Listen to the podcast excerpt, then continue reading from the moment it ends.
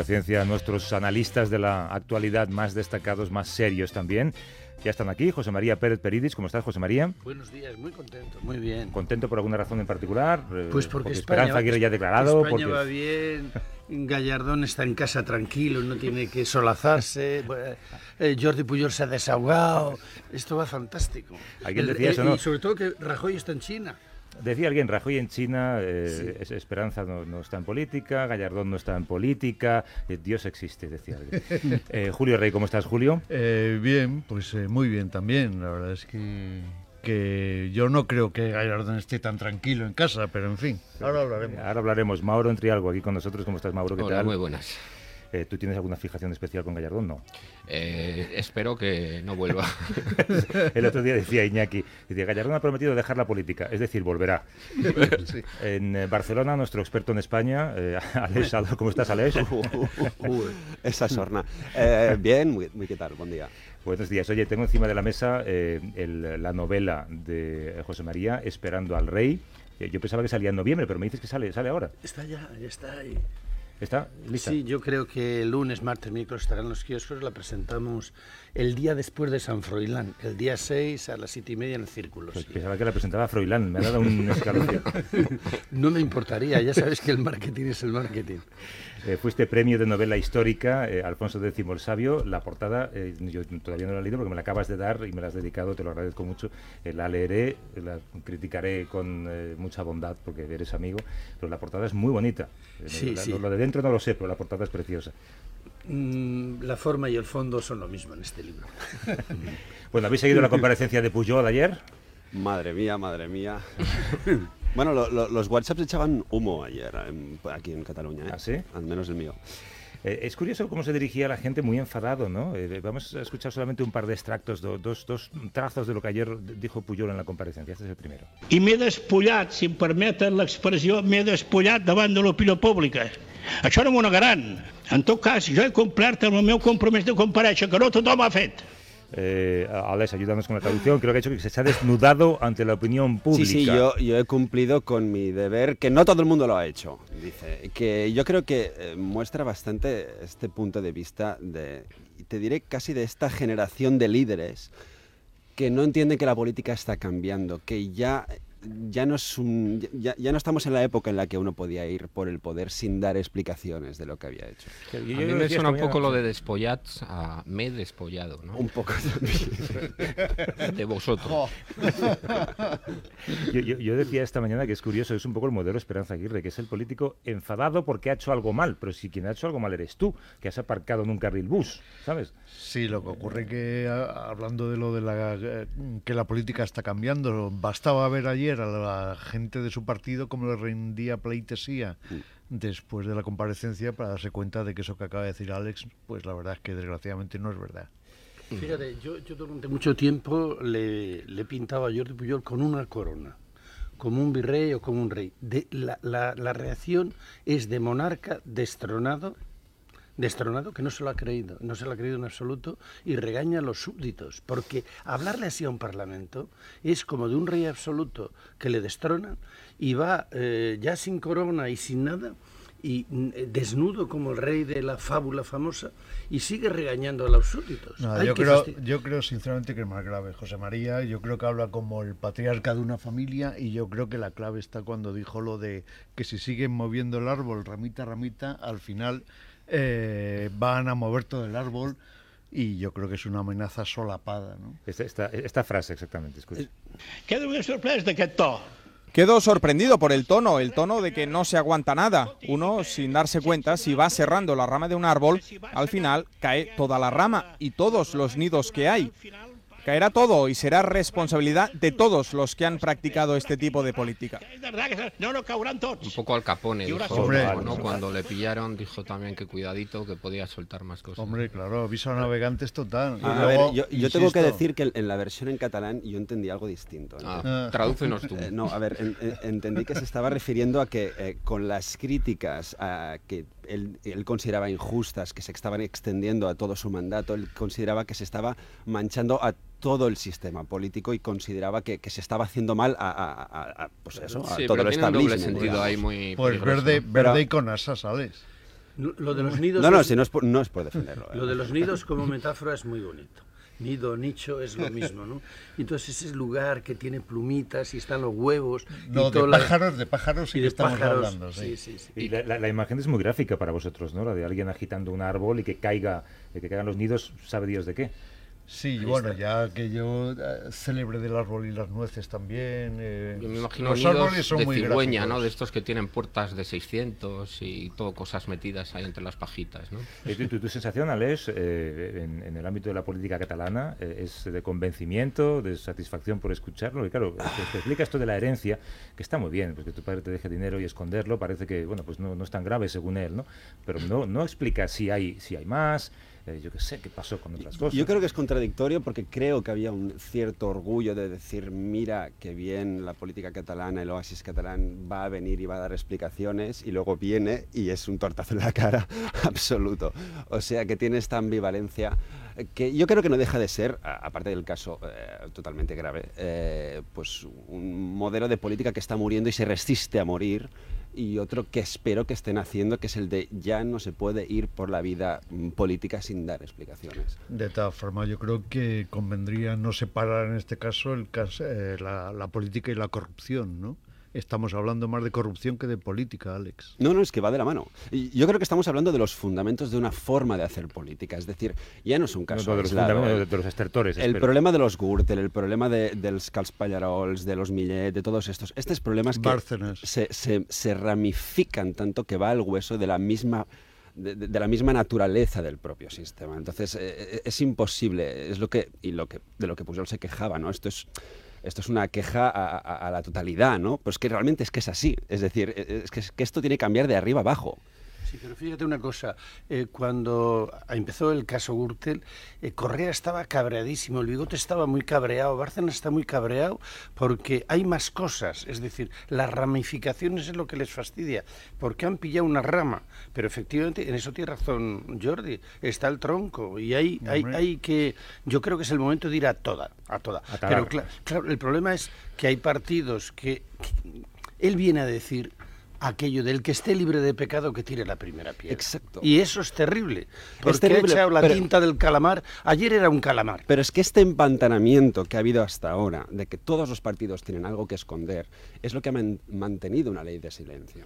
Eso tenemos que Sí, pero los que estaban en, los que estaban en la cabeza no es- institucional e ideológica tienen mucha más responsabilidad. De ¿Cuánto- todas formas, la imagen del calamar es buena, pero no solo por lo de la tinta, sino sobre todo por lo de los, tentáculos. tentáculos. Los Sí, tentáculos. pero dice Alex que tiene razón, que es una manera de hacer política a la que estamos acostumbrados. ¿Cuánto tiempo hace desde que Alfonso Guerra dijo lo del ventilador? Pues igual 20 años, ¿no? Y, y seguimos igual con la tinta del calamar. Bueno, vos- vosotros encontráis siempre la manera de hacer humor con cosas como, como esta. Eh, queremos hablar un minuto solamente con, con alguien que está a cargo de algo que empieza la semana que viene, que es la quinta edición del Festival de la Risa de Bilbao. Se llama Juan Vaz. ¿Cómo estás, Juan? Buenos días. Hola, buenos días a todos. Eh, eh, ¿Qué pues vosotros en esta quinta edición habéis decidido pasar de hacer un monográfico a elegir un tema que es literatura y arte con humor. Eh, es una manera de que te cuadren todos los invitados que quieres tener. Sí, bueno, otros años lo hemos hecho con temas monográficos, el humor contra la barbarie, el humor surrealista, el humor underground. Pero este año nos pareció que movernos con tema libre, o sea, sin tema, pues nos daba pie a un programa muy variado y la verdad es que así, así ha salido. Estoy contento. Además hay una cita que es indispensable, que es eh, Página Par, una exposición que Sí. repasa la obra gráfica de Gallego y aquí el amigo Julio, Julio Rey. Yo- Des- han, hecho una selección espléndida, además, espléndida, espléndida. Buenos días. Juan. Hola, Julio, buenos días. ¿Cómo, es la muestra, Juan? ¿eh? espléndida, espléndida, maravillosa, muy ácida, muy vitriólica, muy bien. Empieza bien, el 30 de septiembre hasta el 12 de octubre en la sala BBK de Bilbao, Sí, creo, ¿no? sí, entrada libre, así es. Eh, supongo que es, es- es una exposición muy seria, ¿no? no es, es como- No, lo que es eso, es lo que he dicho, es muy ácida, muy muy muy al pie de todo. Antes estabais hablando de, de Puyol, me he acordado de lo que, que podría ser un chiste de cualquiera de, de vosotros. Cuando le preguntaron hace una semana, dos semanas saliendo de su casa, ¿qué tal está, señor Puyol? Dijo, tengo un esguince. Me pareció, me pareció una salida genial, como de personaje de Azcona. Sí, sí, sí, pero es como, como de alguien que no quiere reírse, ¿no? Porque a Puyol riendo, eh, bueno, aparte de que igual parecería hasta Gargamel, ¿no? Pero se le ve poco. Eh, ¿no- ¿Nos, nos reímos poco en España, Juan? No, yo creo que no, yo creo que hay un sentido del humor eh, muy acendrado y muy... Sabes que suele decir que el sentido del humor español, no sé, a diferencia del inglés, es que el humor inglés, el humor británico, se reiría de la muerte y nosotros nos reímos del muerto, ¿no? Esa, esa sea una de las diferencias. Eh, eh, tenéis también a, a Julian Barnes, creo. Sí, a Julian Barnes le damos este año el quinto premio de la risa de Bilbao y teníamos muchas ganas de que viniera Julian Barnes. Tenemos también, que es la primera vez que van a hablar ante el público juntos, al Manuel Carrer y a Jan Echenoz. Viene Forges, por supuesto, a quien le va a entrevistar, pues, pues alguien peculiar como entrevistador, Joan Manuel Serrat, lo cual también creo que es muy atractivo. Sea, además 50 años de carrera de Forges, el otro día con Claro, él, está maravilloso. claro. Pues Juan Bas, eh, eh, yo sé que el presupuesto para esto suele ser reducido y que las ayudas ahora pues son como una utopía, pero el año que viene si tenéis un poquito, nosotros podemos ir allí perfectamente a, hacer- a Bilbao a hacer, a hacer esta tertulia gráfica. Sí, sí, Mauro ya estuvo por aquí un año, está Sí. por ahí, hola Mauro. Hola, muy buenas. Sí, pues, Muy bueno, bien, pues vamos, vamos llenando una lista que, claro, afortunadamente pues es muy amplia, ¿no? Tocando tanto la literatura como el humor gráfico, el cómic. Tenemos también una estupenda exposición de Paco Roca, Paco Roca, dibujante ambulante. Y bueno, pues ahí, ahí andamos, a ver qué tal sale. Bueno, por lo que cobra Mauro, vamos los cinco y dormimos en la misma habitación, no te preocupes. Juan Bas, hasta luego, un abrazo. Muchas gracias, hasta luego. Hasta luego. Eh, Queríame fama, sí. Digo, que- digo, Javier, que de todas formas, hablando de Jordi Puyol y su sentido del humor, una vez estuvimos nosotros comiendo con él y la verdad es que nos sorprendió muchísimo porque tenía una gran capacidad de reírse de sí mismo. Es un buen contador de anécdotas. Muy bueno, muy bueno y la verdad es que yo creo que lo que demostraba que es o era un político de mucha cintura. Eh, he oído a Alex en eh, las últimas semanas eh, muchas veces a muchos amigos catalanes eh, hablando de cierta incomodidad a veces, ¿no? De, de que, de que, bueno, pues que tienes que hablar de, de esta cuestión independentista, de que hay posiciones que son dispares, de que a veces pues acabas discutiendo con un cuñado, ¿no? Esto, esto lo, lo contaba alguien en antena el otro día, de hecho, alguien, alguien catalán. Eh, ¿se, ha- ¿Se hace humor con esto? Yo creo que no es suficiente, fíjate. Eh, el humor ayuda mucho a destensar. Yo creo que tenemos un gran ejemplo eh, de los vascos, que eh, el humor fue la primera herramienta que les ayudó ¿no? a, a ver un poquito más allá y le- les ha hecho un poco abandonar, digamos, viejos estigmas y viejos tabúes. Y yo creo que aquí, ah, aún evidentemente sin que haya habido casos que han ido más allá de las manos, porque no deja de ser de momento enfrentamiento dialéctico, sí que deberíamos un poco reírnos de nosotros mismos. Hay mitos que aún no se han tocado. Pujol mismo, yo creo que está bien que se le haya que quitado del pedestal ahora. A mí me ha sorprendido un poco antes que has dicho que con la comparecencia de Puyol el otro día que, que ardían tus WhatsApps. Sí. Es curioso porque ¿por qué WhatsApp si son privados? No, no has dicho ardían las redes sociales, o sea, no lo comentabais en público, comentabais en privado, ¿no? Ah, no, no, no, no, por las redes también se comenta. Ah. ¿eh? Yo, yo es que mm, en- con la familia y tal también somos muy de, de verlo y, y en- realmente era un acontecimiento y fue un día histórico para la política catalana, para bien o para mal. Tú también tienes a ese cuñado pesado. No, No, no te oye nadie, no te yo tengo cuñadas, pero no, me llevo bien con ellas. Tú decías, José María, que es que hay que dejar pasar el tiempo para estas cosas, ¿no? Sí, yo recuerdo hace veintitantos años ah, me pidieron organizar un seminario de humor y política eh, en, el, en, la, en la Menéz Pelayo y vino Torrente Ballester del Castilla del Pino, Chum. Era una, una época de crisis y resulta que había una versaba sobre eso todos los cursos, había un- unas ponencias de economía, todos deprimidos. Y en, la, en el aula nuestra, unas risas. Entonces empezaron a pasarse todos los de economía, empezamos 50 o 60 y terminamos con 200 espectadores, se pasaban todos y lo pasamos de miedo. Y se habló del País Vasco y la verdad es que la conclusión es que no se reían en ese momento de sí mismos. Cuando empezó Vaya Semanita para mí fue el síntoma de que algo había cambiado. Y resulta que ahora hierve. ¿Por qué razón? Pues porque hay, hay, hay libertad. Hay y el superación, ¿eh? síntoma de Cataluña es malísimo, malísimo. Lo, lo venía pensando cuando venía. Digo, en Cataluña no se están riendo del espectáculo.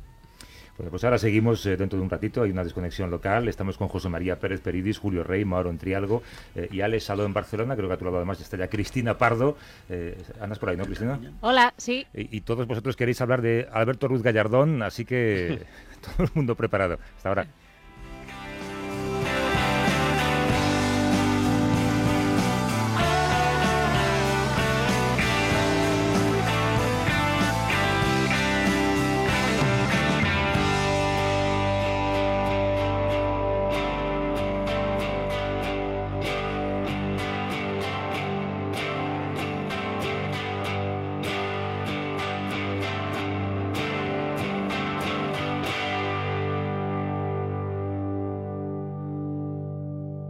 Vivir que son dos días. Javier del Pino.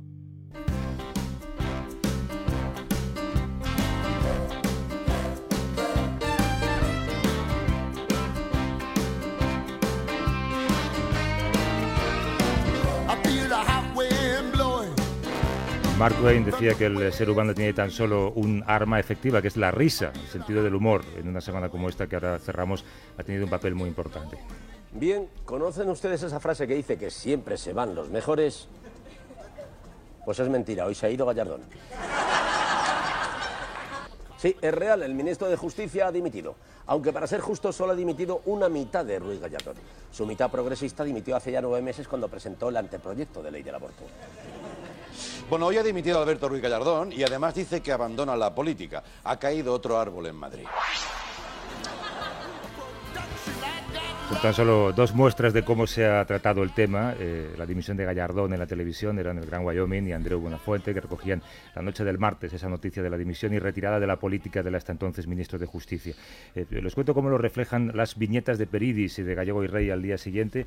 Eh, bueno, me- mejor que lo cuenten ellos, porque además eh, yo les decía ahora a Julio que están en plan killer, ¿eh, Julio? Eh, cu- cu- cuenta tu viñeta, por favor. Sí, la verdad es que el día siguiente pues eh, poníamos a Ruiz Gallardón de feto haciéndose el araquiri con el cordón umbilical que era el Partido Popular. Esto no es una viñeta, es una venganza.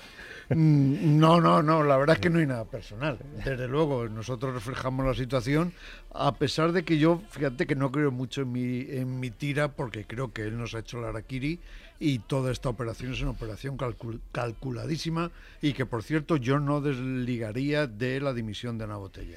Eh, ahora hablamos de esto. Eh, José María, tú era una viñeta de, de dos cuadros. El primero dice, todo tiene arreglo, Alberto, le dice Rajoy. Que está encima de él y él en el agujero. ¿Y eh, cómo acaba la cosa?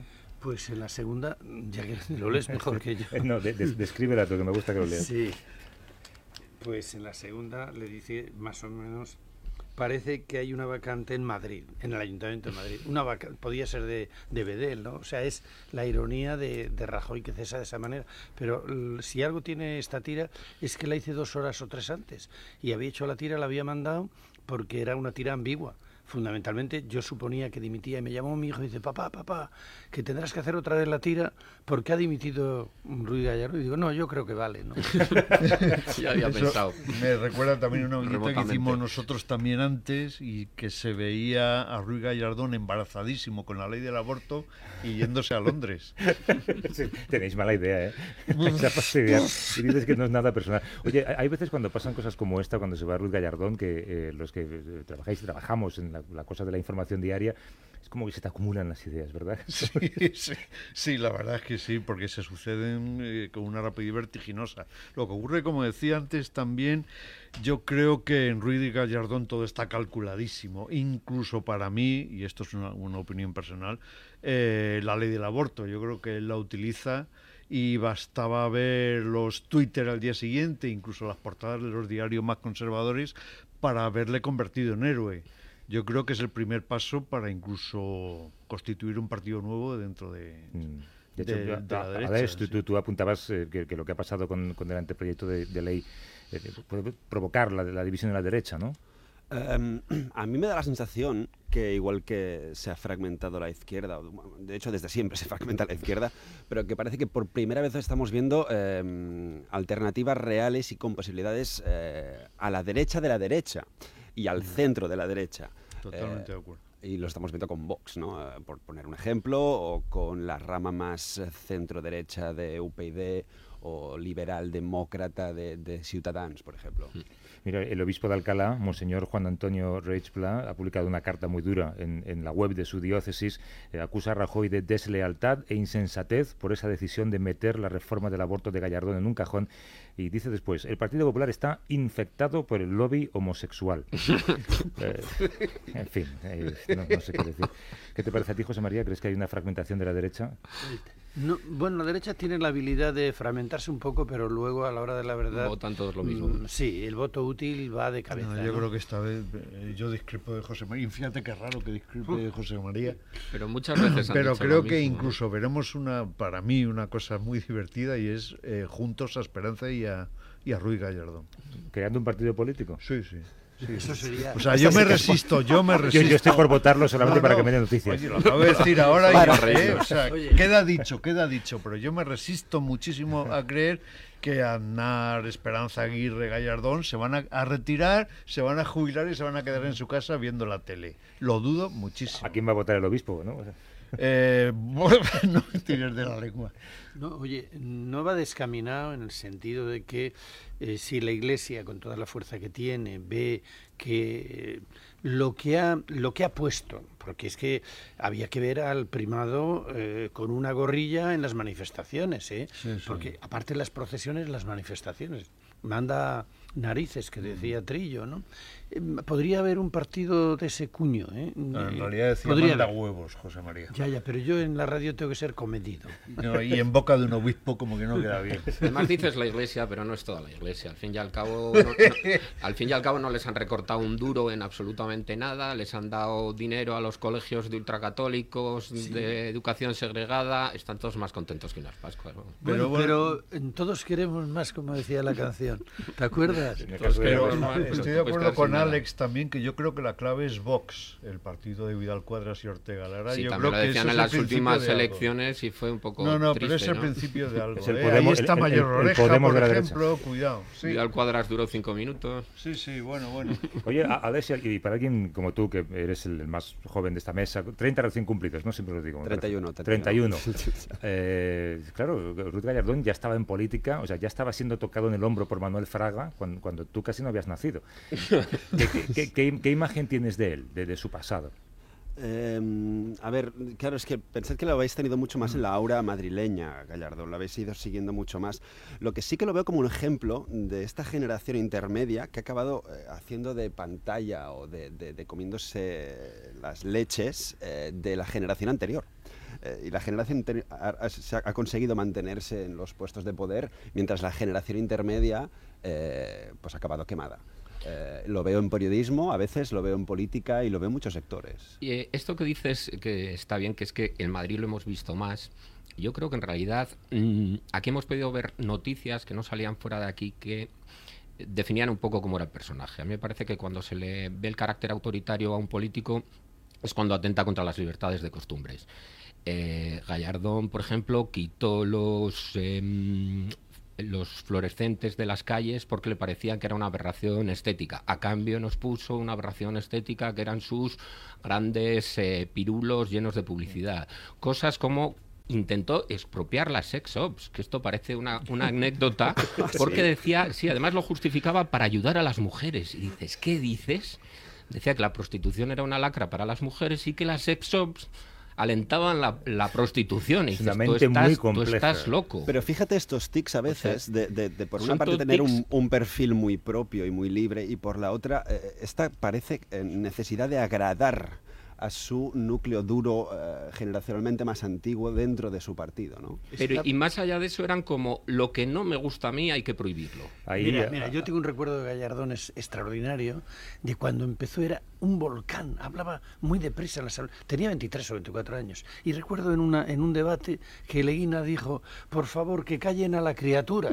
Aquella frase fue memorable y luego pues bueno fueron amigos, mm, en fin, eh, pero era era un volcán llegando a la política. Porque También hay- hablaba muy deprisa, era muy vehemente y... Y luego una cosa, una frase que he oído algunos días, eh, estos últimos días, sobre que era muy buen político, vamos a ver qué es buen político. Si buen político es buen comunicador o, o- o buen o buen actor o una persona que ha mejorado y, y que sabe explicarse de puta madre y que engaña a todo el mundo, vale. Pero, Pero si un ¿quién- político, quién decía lo de buen yo lo he político? visto por Twitter, eh, Ah, bueno, eh, ya, ya. eh, proce- procedente de estos sectores, pero decían como político muy bueno, no como político no. Reconocidos en puntuación de político español cuando había encuestas. Eh, déjame Eso es recordar, un par de cosas con lo de las prohibiciones que decías tú, Lourdes, me, me recordaba antes, y es verdad que también intentó prohibir las pelucas de colores en el centro de Madrid para que los padres de familia no, Las no dieran mala imagen. Las en prohibió, cambio, a mí me fascina. permitía los cuernos de renos. en No, la es que, Navidad. es que para prohibir las pelucas lo que hizo es decir, como no le gustaba que los padres fueran con las pelucas por ahí, lo que dijo es que no se podían vender en la, en la Plaza Mayor nada que no fuera, na- no fuera navideño. Entonces al año siguiente todo el mundo empezó a llevar gorros de reno. Y eso, eso engrandecía mucho la imagen de Madrid. Y, eh, y otra cosa que contó una vez José Martí en este programa, y además eh, sé quién se lo ha contado, o sea que es, eh, la, la fuente es absolutamente solvente, y es que en el Ministerio eh, ordenó poner alfombras en los pasillos que dan a su despacho porque no le gusta oír el sonido de los tacones de los zapatos de mujer. No Uf, sé, no sé muy bien cómo ¿eh? interpretar ¿Eh? esto. No, no, Em, bueno. Julio Rey, José María Pérez, Peridis, Mauro Entrialgo y Alex Saló, gracias a todos, hasta dentro de un par de semanas. Hasta luego.